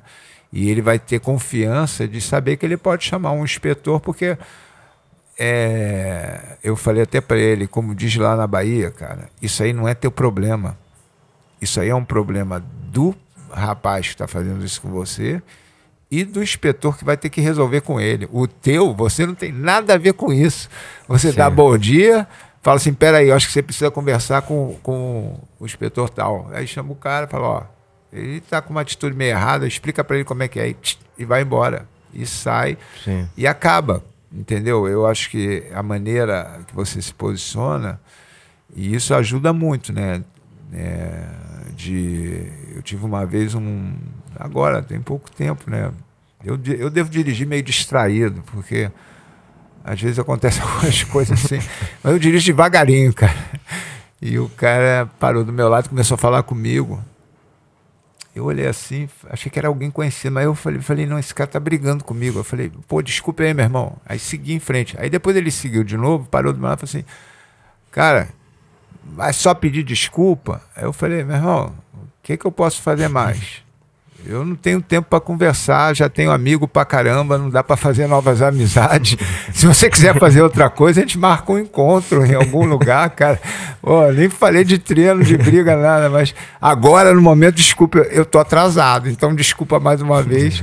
Aí o cara ficou parado, eu fui embora, mas a gente tem que ter hoje em dia uma paciência, uma tranquilidade muito grande, porque as pessoas vê esse caso desse menino, do Leandro Lô, Sim. Não sei o que, que aconteceu. É, tá difícil, né? Eu até tava vendo também Foi uma um conversa, inclusive, com o. Silvio, com o Helder, né? Que trabalha com o Silvio no, no- no programa deles. Eles estavam lá tentando, mas tá sempre, é, vem sempre essa coisa de a gente não saber exatamente o que que, o que, que aconteceu, é, né, cara? é uma- um crime, né? É um crime. Eu tenho talvez é um algumas crime. coisas pra gente aprender com isso. Acho que sempre vale um aprendizado, né? É, É, porque até essa brincadeira que eu fiz com, esse, com essa pessoa pode ser um risco também, né, cara? Total, o cara total. achar que você tá debochando dele. Total. Eu fiz para quebrar a VAB Sim. e ir embora. Sim. Mas você tem que ter muito cuidado. As pessoas, principalmente agora, depois de, de tudo que a gente passou, né? O mundo tomou uma canelada feia. Ninguém sabia. Pô, eu fui de quase 800 alunos para zero na minha academia. O troço caiu por completo, fechar nas escolas, do, dos programas de after school nos colégios. A escola americana demorou um tempão. Pô, fiquei com um monte de professor em cima de mim querendo é, saber se a gente ia voltar, se não ia. Eu mesmo pensei muito em não voltar, mas eu olho muito assim, que eu acho que de certa forma tem uma missão a cumprir, né? Então eu, eu achei que eu deveria voltar, arrumar tudo de novo, deixar o negócio rodar, mas com certeza é, os próximos anos eu vou fazer de uma forma diferente. Eu vou deixar o que já estava acontecendo com as pessoas responsáveis e, e eu tenho essa vontade de fazer outras coisas. Porque a gente ficou dois anos dentro de casa e viu que o negócio passa rápido demais, né, meu irmão? E Sim. de repente muda tudo. E a ah. gente está aqui numa jornada, né? E a gente tem que aproveitar. Sim. Tem que aproveitar da melhor forma possível. E mas... a gente não tem controle. Eu acho que isso o jiu-jitsu ensina também a gente, é, né? Sobre todas tem. as situações, né? A gente tem, como você falou também, tem um controle sobre nós, né? É como que a gente reage em cima das, das situações que vêm. E que aparecem que às vezes elas são surpreendentes mesmo. A gente não, nunca imaginava isso, o, o que aconteceu. É, né? E, e, até em cima disso que você está conversando, acho que até mais do que a, a, a saber se defender, né? É, acho que tem muitos aspectos ali treináveis dentro do, do, do dessa jornada de jiu-jitsu. Né? Você falou aí várias: coragem, atitude, respeito. Acho que a gente aprende muito sobre respeito dentro da atmosfera de uma academia, né? porque ali a gente tem pessoas de todos os níveis, de todas as classes, enfim. É, e trocando informação, né? E a gente já vai aprendendo sobre isso, né? A gente vai evoluindo sobre essa é. questão, a questão da gratitude, né? Da, da, da, da, gratidão, quer dizer, enfim, então tem, tem muita coisa que a gente aprende, né? Durante esse, essa caminhada e que a gente acaba levando para a vida, né? Então acho que realmente é assim, é, é, é sensacional a ferramenta do jiu-jitsu né? Isso talvez se ela fosse, se ela for guiada, e aí entra talvez numa coisa que você também, esse, é, essa organização da metodologia para que isso seja cumprido, né? ou seja ensinado de uma forma benéfica para o aluno, é muito importante também, né? É, ficar, de, ficar, ficar de uma forma clara, né, cara? A, a, a didática, ela, para ser uma didática, né, ela tem que ter uma a metodologia do ensino ela tem que ter uma didática de ensino, né? Você tem que ter uma formatação, você tem que seguir num conceito, né? Para onde que você está indo. Sim. Eu acho que a gente tem que prestar atenção, falando agora um pouco mais da didática, é que o jiu-jitsu, ele, como eu falei aqui no nosso começo, né?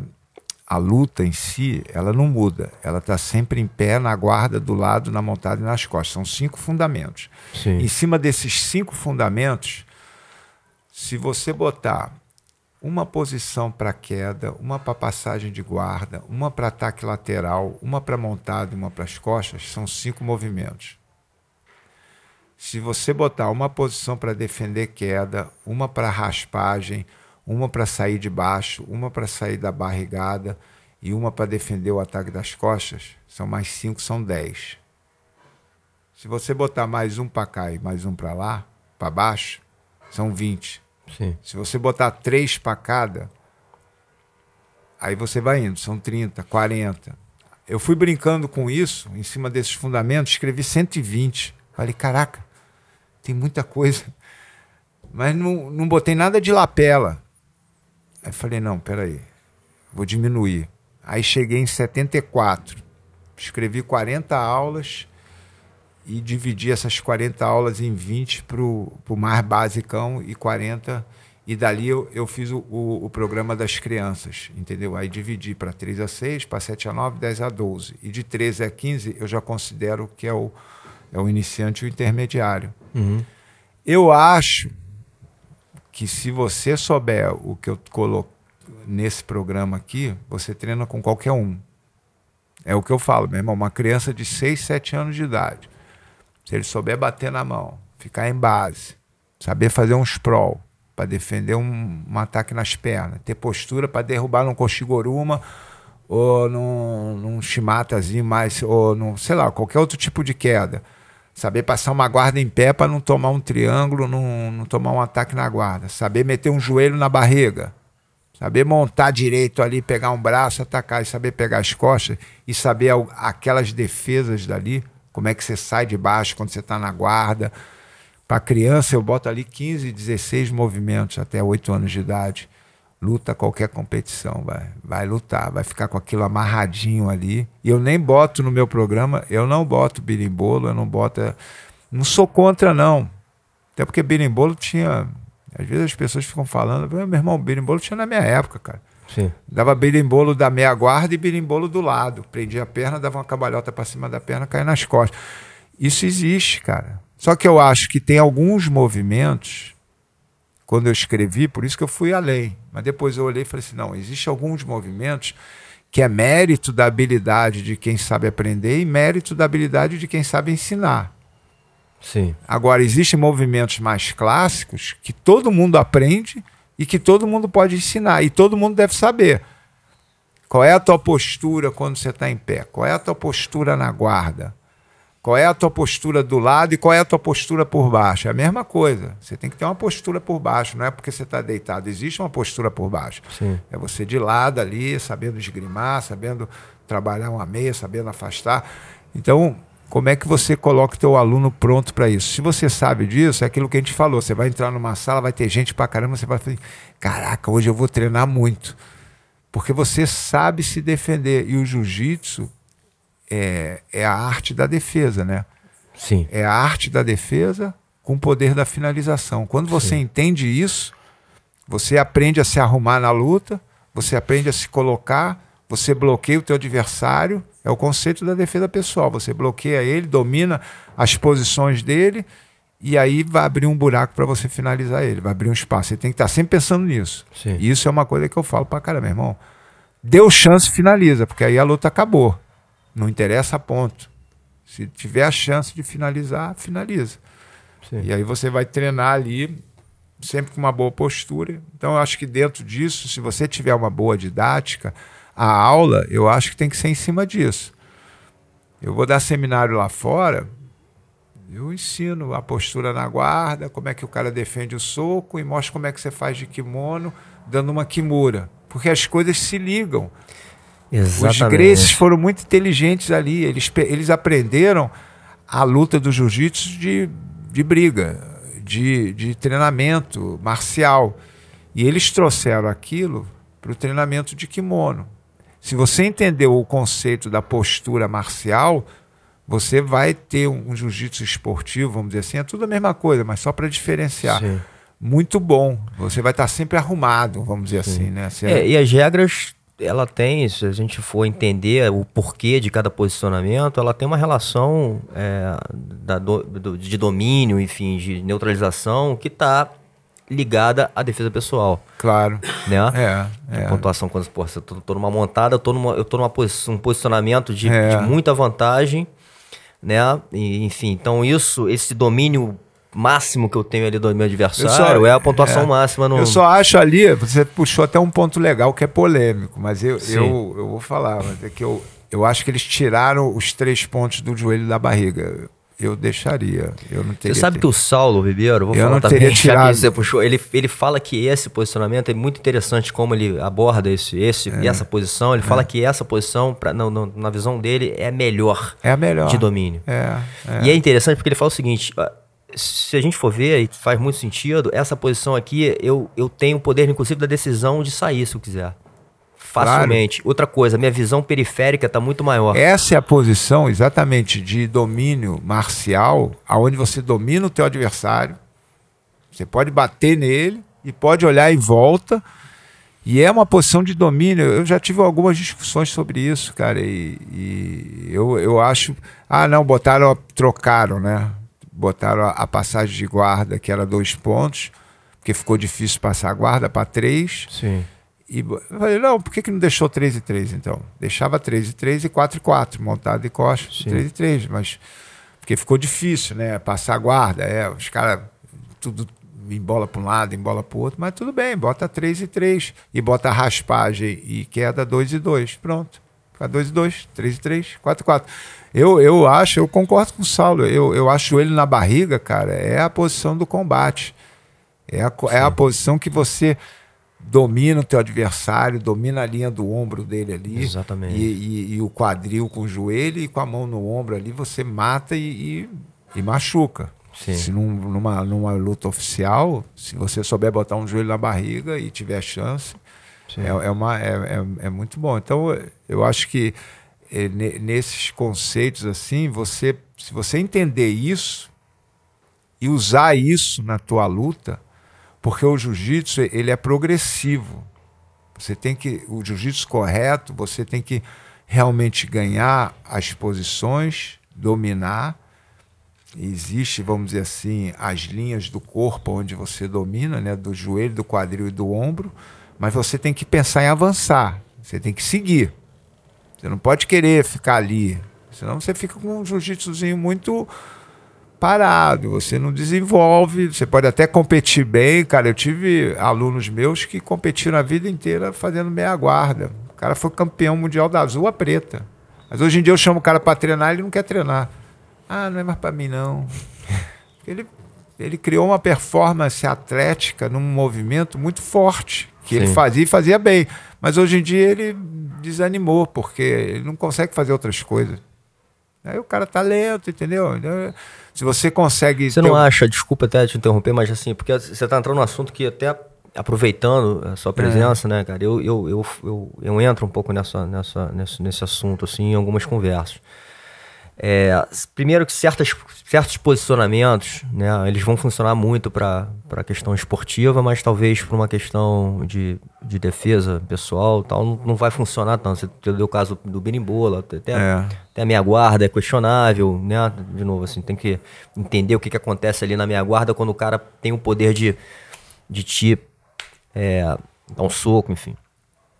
E tem um outro, né, que é, uma outra conversa que a gente entra bastante aqui, inclusive trouxe o Vinícius aqui do Karatê, ele falou um pouco disso, enfim, que é se a, essa vertente esportiva, ou só ela é trabalhada, né, ou, ou ela cresce muito, ela desequilibra nessa harmonia que você mesmo fala da, da gente trabalhar sempre para a questão da defesa pessoal, os outros é. aspectos que o jiu-jitsu traz da filosofia e tudo mais, se a gente não perde a eficácia né, que o jiu-jitsu, a eficiência que o jiu-jitsu sempre teve.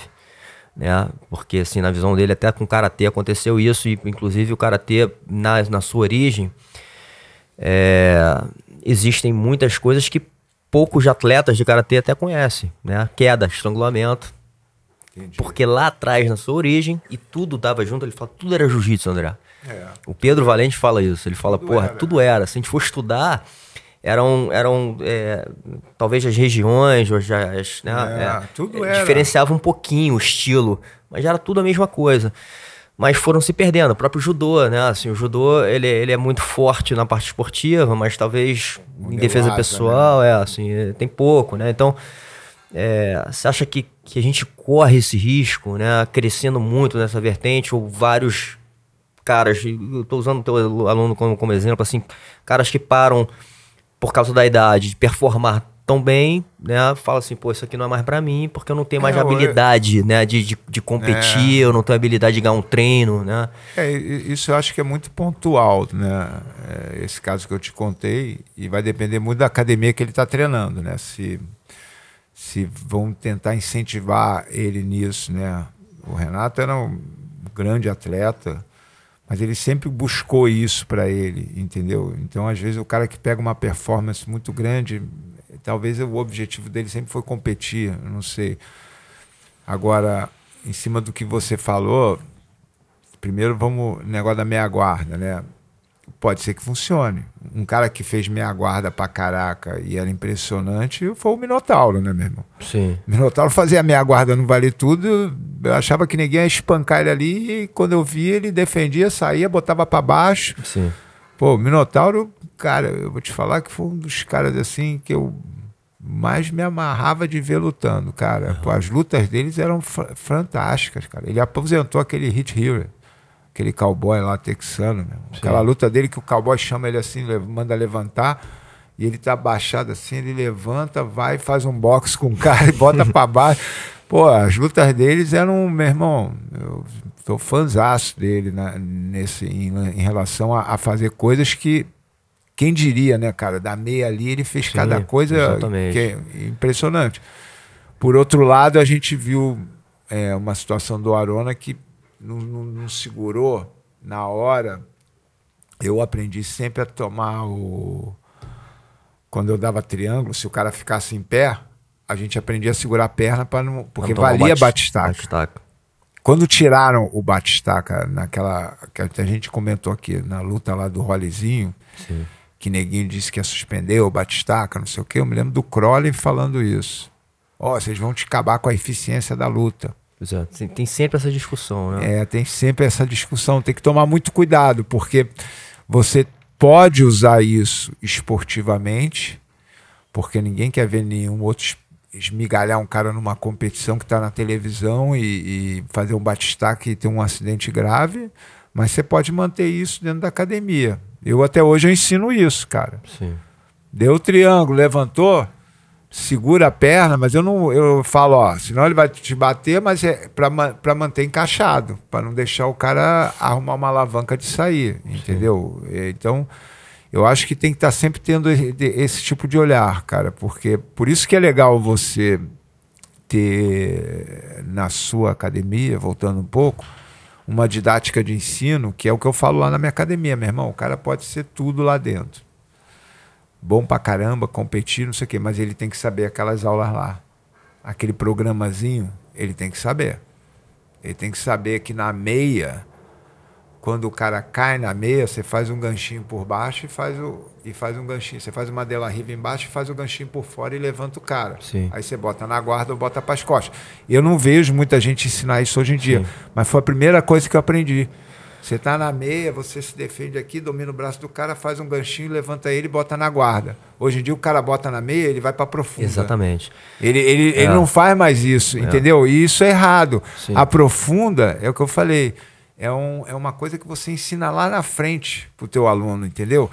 É uma, é, vai depender de uma habilidade específica dele e do professor de saber ensinar Sim. aquilo direito. Não é, não é ensinar aquilo logo de cara entendeu? É, e talvez ela seja muito eficiente para a parte competitiva e esportiva, mas em outras situações ela não é, vai funcionar você, tão bem. A meia guarda, a primeira coisa que você tem que fazer é aprender a fazer um ganchinho ali na perna que está presa. Sim. E lembrando até da conversa lá com o Fábio, né? Ele, a gente, talvez você saiba desse dado também, assim, a porcentagem de quem compete dentro da comunidade de jiu-jitsu é muito pequena ainda, do, do inclusive para quem a gente pode ainda ensinar e que não quer, não quer competir, né? Mas quer ter acesso é muito ah, maior, é. Né? Essa galera, cara, eu sempre falo isso pro, nos meus cursos, para prestar atenção nisso. Foi aquilo que a gente falou, né?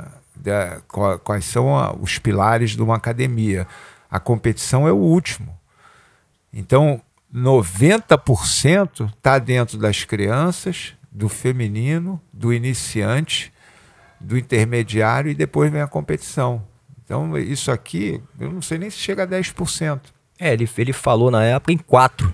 É. Assim, pô, eu falei, cara, 4%. É, eu acho que é assim, isso. 4% eu da comunidade é de jiu-jitsu é tá competidora. Tá eu falei, ele tá certo, cara. Eu, hoje em dia, eu tenho na minha academia, na minha, onde eu dou aula, ali na Gávea, porque a gente está dentro da Boritec, a gente está nas escolas, mas ali eu, eu tenho formatado 14 horários. 11 horários são do infantil.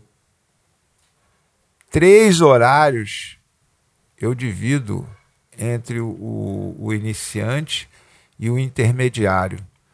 E eu tenho um horáriozinho ali que eu boto para a porrada comer ali, que é o, a galera que eu falo, não, vai nesse horário, vai nesse horário. Que é Sim. é um, um, horáriozinho que o, vai os mais graduados que querem treinar, que é onde eu tem dia que eu boto o PMET, que eu gosto de treinar, entendeu? Mas ali o meu foco mesmo, no meu business, foi para criança. Então eu ampliei e fiz de segunda a quinta, abri um leque grande, porque eu, eu acredito que hoje em dia mais de 60% dos meus alunos ali estão nesse retorno agora que a gente fez, estão nas turmas infantis, porque eu estou projetando, por exemplo, é como se eu tivesse saído do zero. Porque a gente falou, foi uma canelada braba, dois anos parado, eu falei, vou formatar tudo de novo. Aí botei 11 horários do infantil, com 3 anos, com 7 anos, com 8, com 10, com 12. A minha projeção é, é eles crescerem. Então pode ser que eu diminua, entendeu? Sim. Vai pegar o, a molecada de, de 10, 12, que já está cheio lá, de 10, 12, 13, vão virar juvenis. Isso aí pode virar um horário de juvenil. Eu não vou tirar eles daquele horáriozinho que eles estão, entendeu? Então eles, aquilo ali vai virar um horário de juvenil. Aí Entendi. é- o percentual diminui, mas na hora que você começa a formatar a tua escola, você tem que pensar no, no que você pode fazer no momento, o que é mais fácil para você fazer o negócio rodar e como é que você vai para o futuro, né? Como é que você tem que ter um objetivo final. Não adianta é igual a treinamento, né, cara, de jiu-jitsu. Quando eu monto uma aula, isso é é matéria, estou dando até moleza aqui, é matéria do, do meu curso.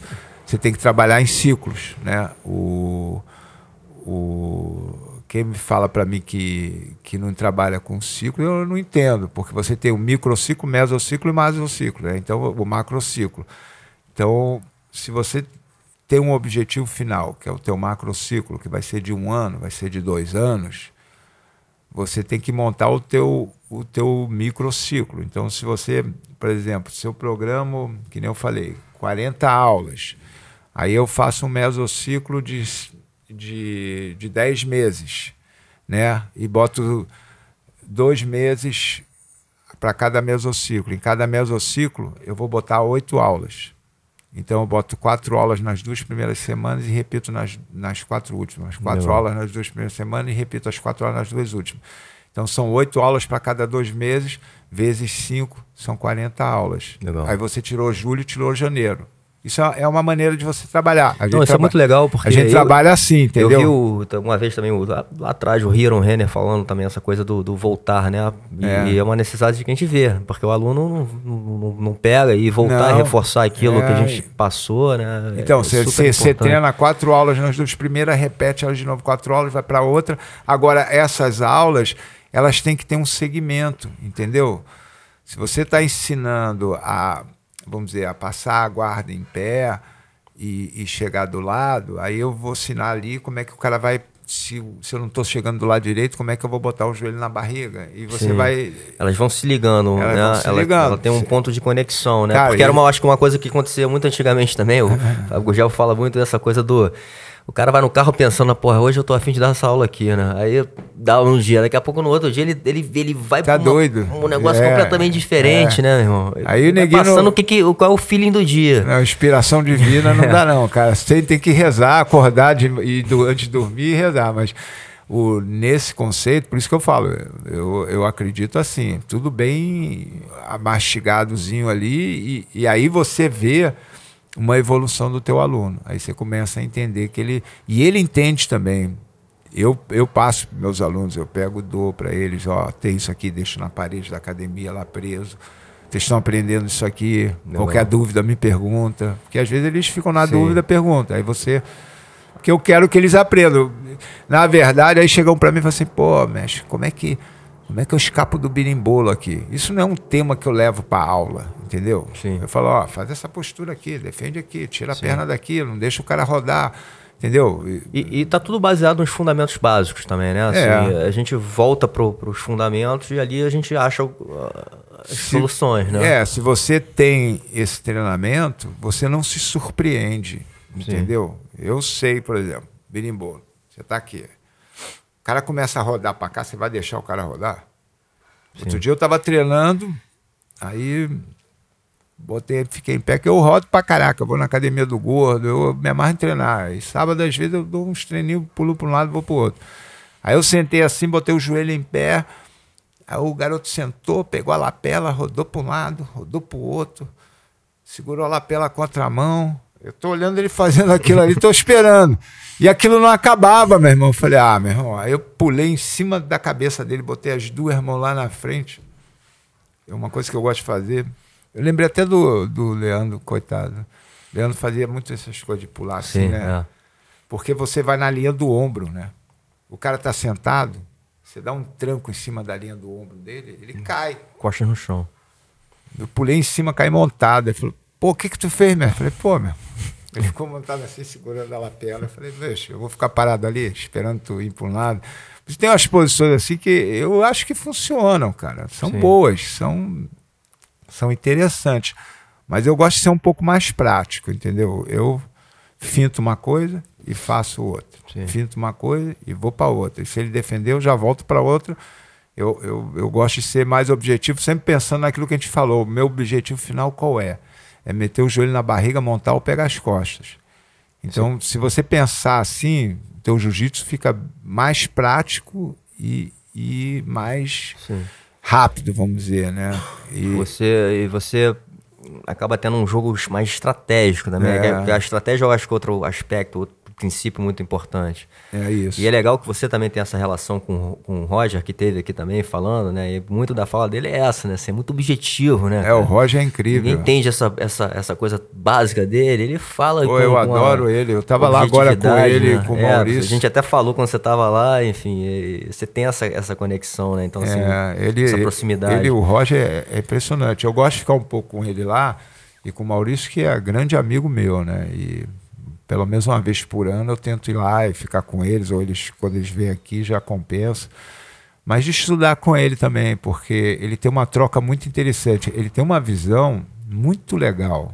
Sim. É claro que eu acho que eu, eu, brinco ali que teve uma mistura assim muito legal, né? Que é, é, a família Grace e o Maurício, né, cara? Que é um cara que é fantástico. Foi um cara que foi o braço direito do Hollis, tem uma visão de jiu-jitsu também muito legal tem esses conceitos todos que eu, que eu gosto, entendeu? De olhar de uma maneira bem clássica e, e treinou o filho assim. E é claro que o, o Roger teve os primos todos, os tios, tudo em volta dele, né? Eu me lembro que a gente dava aula aqui na Barra Grace, ele treinava aqui, né? E não era muito de treino, não, mas gostava. Já ia ali na academia, bagunceiro pra caraca. Aí ele foi pro sul. Quando ele voltou do sul, o Maurício falou assim: pô, vamos botar o Rocha para lutar, ele tá treinando lá, a gente está fazendo um campeonato no Novo Leblon. Aí eu falei: pô, vou fazer uma lutinha casada dele. Cara, eu não lembro com o que, foi, não, mas eu já olhei dali, o, o Roger é diferente. O Roger ali já, já era outra pessoa, cara. Ele já estava diferenciado na faixa azul. E aí foi indo, e foi crescendo, e é o que é hoje, né, cara? E, e é uma pessoa de uma simplicidade, de uma Sim. humildade, cara. Um cara Demais. que é, campeão mesmo. Não Demais. só no tatame, mas na maneira de analisar as coisas. Eu, pô, ele é mais novo que eu e eu adoro conversar com ele, trocar. E falei, pô, Roger, que eu gosto de ver a, a, a opinião dele, entendeu? Quando a gente montou o dojo, é, a ideia nasceu com um aluno meu, né? Que que um, um, dia eu chamei o Marcelo, falei assim, o Marcelo tá, tá treinado aí, tá, tá se sentindo bem, quer dizer. Aí ele falou assim, por quê? Ah, tem um rapaz aí que chegou aqui, eu tô afim de ver como é que tu tá, vou fazer um conferezinho teu com ele. Aí ele falou assim, confere? O que, que é isso? O Marcelo era um, é um grande amigo meu que trabalhava na Globo e a ideia do confere foi dele, cara. Ele, Pô, aí, é muito legal, aí, ele, che falando, aí ele chegou e falou assim, pô, a gente tem que fazer um programa desse. E quando a gente começou a formatar, eu falei, meu irmão, a gente tem que chamar um Grace. Eu não vou fazer um programa de luta sem um Grace. Aí veio na cabeça, veio na hora o Roger, né, cara? Falei, vou chamar o Roger. E arrebentou, né, cara? Arrebentou. Fiquei impressionado com a maneira que ele falava ali. Aí a gente tinha uns convidados, a gente chamava o pai dele, chamava o João Alberto, chamava o Gigi, né? Quando você lutou, não sei quem estava lá na Também mesa. não lembro quem estava na mesa. Talvez, chamava o Silvio. Talvez até o Gigi. Eu não lembro. É, e, eu lembro ninguém, muito Roger de você, assim. É, né? e ninguém adorava, né, cara? Era, era maneiro pra caramba, porque ele é, é, ele é muito. Ele é muito uma pessoa muito inteligente, assim, no, em termos de luta, né? De analisar, de, de falar, Sim. de. O, é, o jiu-jitsu dele é isso, né, cara? É uma coisa simples pra caramba. E os, a, seguir ele durante o período que ele competiu nos mundiais foi muito aprazível. Foi um negócio, cara, quem teve essa oportunidade de ver o Roger lutando ali na pirâmide, meu irmão, nunca mais vai esquecer. inclusive no ADCC, né, cara? Sim. Porque as pessoas falam muito, eu acho ele muito bom, é óbvio, o Gordon é muito bom, preguiça, esses meninos todos são excelentes. Mas o que o Roger fez no ADCC Eu nunca vi ninguém fazer, acho que ninguém vai fazer. Ele finalizou oito pessoas no dia principal da luta lá. E só atletas bons, entre eles o jacaré, e sem kimono. Eu nunca vi ninguém finalizar os outros assim sem kimono como ele finalizou. E mais três, que eu achei até injusto, porque ele falou que queria lutar, fizeram ele fazer uma eliminatória aqui no Brasil. Pô, eu se fosse organizador do evento, chamava, davam passagem e tudo pro Roger lutar o ADCC. Fizeram ele lutar a eliminatória. Ele finalizou os três aqui. Então, se contar, são 11. São 11 finalizações, cara. O Roger tinha que ter uma estátua dele no ADCC, porque o que ele fez ali sem kimono, cara. Porque é difícil, né, cara? Muito. Finalizar sem kimono. Muito. Pô. É, não tem pegada, enfim. O único, cara, vou te falar uma coisa. O único que ele não finalizou foi o. aquele menino o Cacareco, que não voltou que no, no round, na, no tempo corrido lá, ele tinha desistiu. que voltar, ele, ele, ele desistiu, já estava morto ali, estava cansado. E ele foi naquela pressão o tempo inteiro, pegando todo mundo, todo mundo, todo mundo. Foi impressionante. impressionante. Bom, mestrão, é, obrigado, assim, a gente até já passou um pouquinho do tempo aqui, mas acho que tem muita conversa, como a gente falou antes aqui. É, acho é. que a gente pode fazer aí uma parte 2, 3, 4, 5 que isso? Porque, enfim, é, você é um, um cara de muita vivência, né? E, nesse, e tem uma importância, eu acho que principalmente a importância que você teve e tem até hoje no jiu-jitsu, é uma peça fundamental. E graças a Deus ficou aqui, né, na cidade, porque vários foram é, para fora. É, né? E a gente está tendo essa honra aqui de ter essa manhã aqui com você e poder conversar e trocar sobre uma, uma coisa que a gente é apaixonado, né? Enfim, e que realmente é uma ferramenta muito poderosa para a vida. Claro, eu que agradeço aí o convite e o apoio que você dá para todo mundo e a visibilidade que você dá para o nosso esporte. É, como você falou, eu, eu, é claro que eu tive vários e tenho vários convites lá para fora. Talvez repense muito agora, como eu falei, depois da pandemia, mas uma primeira coisa que eu quis fazer na volta da pandemia foi reestruturar tudo novamente, porque até em troca das pessoas que ainda estão comigo, né, que ficaram. Eu, eu acho que foi muito sofrido para todos nós esse momento da pandemia, mas é, eu quis levantar tudo de novo e, e, seguir em frente. Então eu acho que o teu trabalho é importante para caramba. Obrigado. Eu acho que a gente tem uma missão, por alguma razão, Sim, de ajudar de alguma maneira. Eu tenho meu projeto lá, o meu instituto. Eu, eu queria manter ele rodando de novo, trazer as crianças de novo do projeto. Então, isso tudo, graças a Deus, eu já consegui fazer, entendeu? Eu acho que o jiu-jitsu agora vai voltar a caminhar de novo. A força do jiu-jitsu é muito grande. Como a gente falou lá atrás, o professor Carlos jogou essa semente. Eu acho que ele tinha idealizado isso tudo mesmo e, e só vai crescer, tá? É, então, agradeço aí de coração o convite de vocês todos, da equipe toda aqui, de todo mundo que está aí. E parabéns pelo programa e tamo junto. Obrigado, Valeu. Valeu. Boa.